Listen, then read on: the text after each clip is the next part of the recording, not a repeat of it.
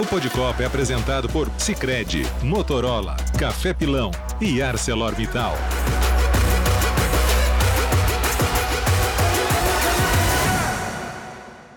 Estamos no ar com mais uma edição do nosso Pod Copa, o podcast que fala de seleção brasileira, de Copa do Mundo, e essa edição é bem especial porque é a nossa primeira no Catar. Já estamos em Doha, chegamos aqui no início da semana, aos poucos se adaptando, né, Mauro Naves? Conhecendo um pouquinho da cidade, já fomos buscar as credenciais ontem.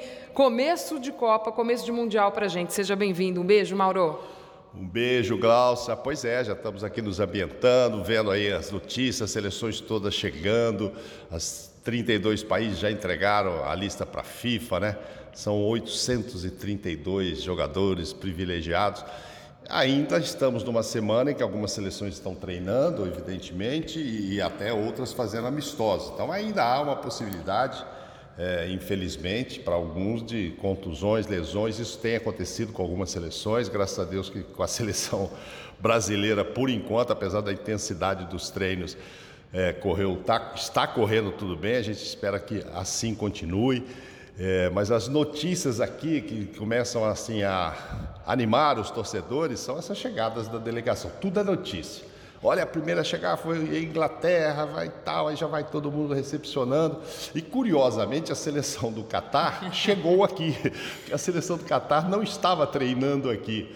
E aí foi notícia, ó, a seleção do Catar chegou para o país da Copa e tal, ela que vai fazer é, a abertura contra o Equador no domingo. E a seleção brasileira, agora a gente é Ainda teremos que aguardar alguns dias, mas muitos fãs, né, a gente tem visto nas, nas reportagens do Mendel, como o Brasil vai ter torcida aqui, né? Tem uma turma aí de alguns países que curte mesmo há muito tempo a seleção brasileira, mas com um percentual grande também para a seleção argentina, Glaucia. Curioso, né, Mauro? O pessoal da Índia, Paquistão, Bangladesh, uma turma que gosta mesmo da seleção brasileira, como você bem, bem lembrou, Mendel Bidlovski já aqui chegou antes da nossa equipe, inclusive, mostrando muitas curiosidades aí, as reportagens, também as entradas ao vivo do Mendel, e essa turma que gosta de seleção brasileira, tem andado por aqui com a camisa da seleção e eles se dividem entre seleção brasileira e seleção argentina. Ontem, inclusive, nós tivemos aqui a FanFest Test, que são aquelas áreas que a FIFA disponibiliza para o torcedor curtir os jogos, tem telão, outras atividades, área de alimentação. E ontem foi feito um evento teste para ver como funcionava uma dessas, dessas FanFests e eu Deixa notei eu lá. fazer uma pergunta, Diga. que você foi lá conferir para ver se estava tudo certo teve bebida alcoólica? Que essa é a pergunta que todo torcedor que vem de fora, evidentemente, fica nos fazendo. Nessa em que nós estivemos, tinha. A informação que a gente tem é a seguinte: em algumas não tem, dependendo da área da cidade, em outras tem. Mas o valor também não é lá muito barato. Um copo de 500 ml de cerveja custa 50 reais, que é a moeda aqui do Catar. Se a gente for converter para o Brasil, vai dar um pouco mais de 70 reais um destes copos. Nesse evento de ontem, sim, tinha. Em algumas delas também, dessas, dessas áreas FanFest, a gente vai ter, em outras, não. Mas ontem também tínhamos muitos torcedores, torcedores já, vimos muitos brasileiros, inclusive, chegando, torcedores de outros países. Essa turma que o Mendel já mostrou em algumas reportagens, então, esses indianos, paquistaneses, essa turma com camisa do Brasil e também Argentina.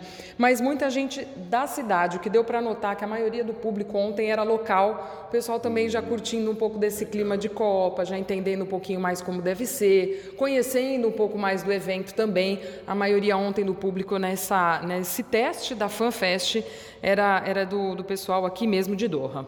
Então, e, e a FIFA também, né, nesses dias que antecedem a Copa, é, vai mostrando aos poucos algumas orientações, por exemplo, eles vão disponibilizar um serviço de monitoramento e moderação né, de discursos de ódio nas redes sociais. Né? O objetivo aí é proteger a saúde mental, o bem-estar dos atletas, inclusive o William, né, ex-seleção, ex-Corinthians, participou dessa campanha, relatando o que aconteceu com ele lá, quando ele foi muito agredido pelas redes sociais, quando estava no Corinthians, e que isso fez com que ele voltasse para a Inglaterra.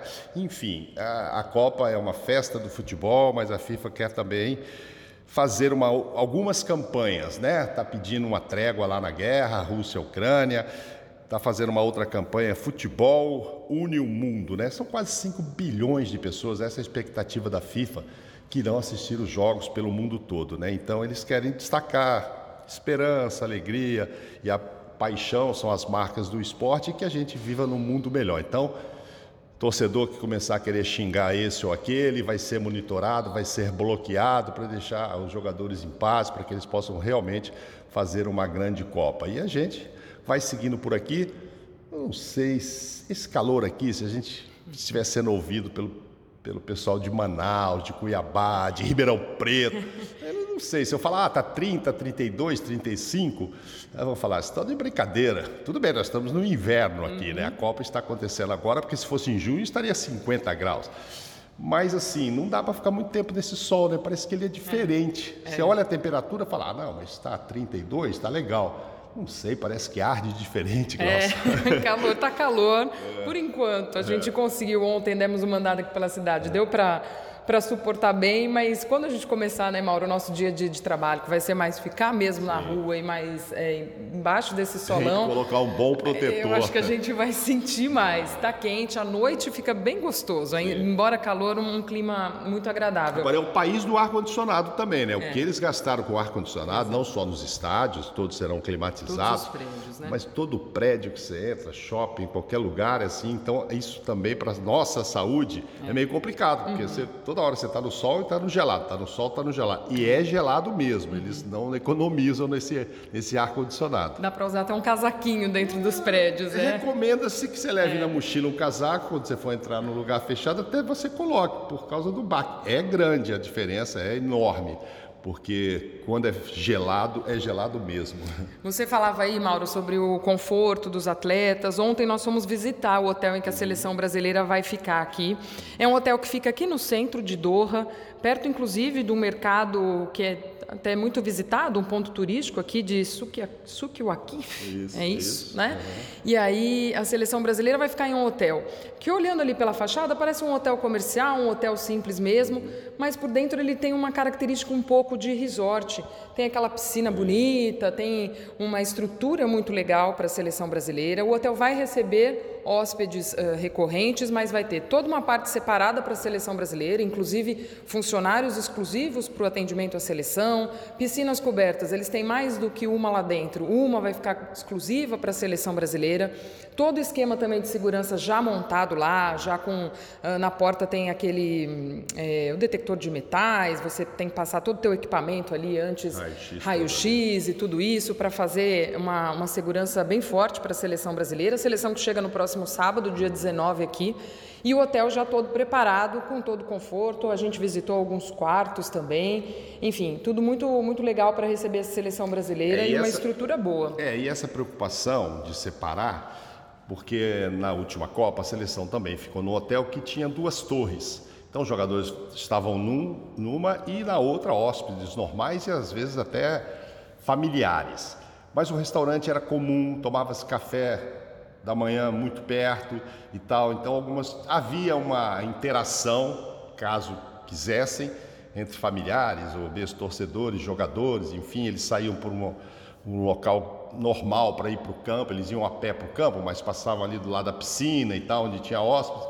Enfim, aqui eu acho que eles não gostaram do que aconteceu lá. Aqui parece que vai ser o um isolamento total mesmo, privacidade. Vamos, vamos dizer isolamento, mas uma é. privacidade. É para que ninguém perturbe a seleção. É, o hotel foi construído em 2016 e a gente até perguntou por lá se foi um hotel já pensando, inclusive, né, numa estrutura que também é, de Copa, ou se ele foi melhorado para isso. Não é considerado um dos hotéis mais novo, novos da cidade, embora seja de 2016, porque tem muita coisa, né, Mauro, que foi feita para a Copa. Foi muita coisa construída para a Copa, é, não só na rede hoteleira, mas também é, nós estamos em uns apartamentos aqui, também nessa região central da cidade. Então a gente nota que essa região também tem muita coisa nova, recém-feita e com cara justamente para ter essa estrutura de Copa do Mundo. É, no final de 2010, foi em dezembro, que o Catar ganhou a concorrência para fazer a Copa aqui. É, eu estive aqui em 2012, no amistoso da seleção brasileira, completamente diferente a cidade, a orla. É, ontem eu fui lá também conhecer o, o, estádio onde o Brasil vai fazer dois jogos, né? o primeiro e o terceiro. Simplesmente, quando eu fui em 2012, eu fui lá fazer uma, uma reportagem com um jogador brasileiro, Roger Flores, que estava aqui, andando de camelo. Era só areia. E hoje é uma cidade maravilhosa, hotéis maravilhosos. Fizeram uma cidade, fizeram um estádio e uma cidade.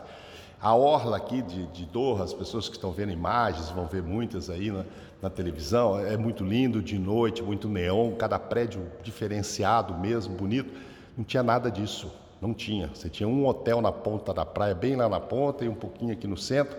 E o, o intervalo entre esse centro e o hotel que ficava bem lá na beira era totalmente vazio. Hoje Muita coisa foi aterrada para construir também esses espaços. Né? Muito, né? muito, muito. E, mas me impressionou porque eu fui com um amigo daqui que mora já há 15 anos e quando eu comecei a passar por a parte que ele mora ali, que ele avistei o estádio, eu falei, pô, mas esse caminho aqui, eu acho que eu fiz isso para ir no deserto. Ele falou, sim, era aqui o deserto.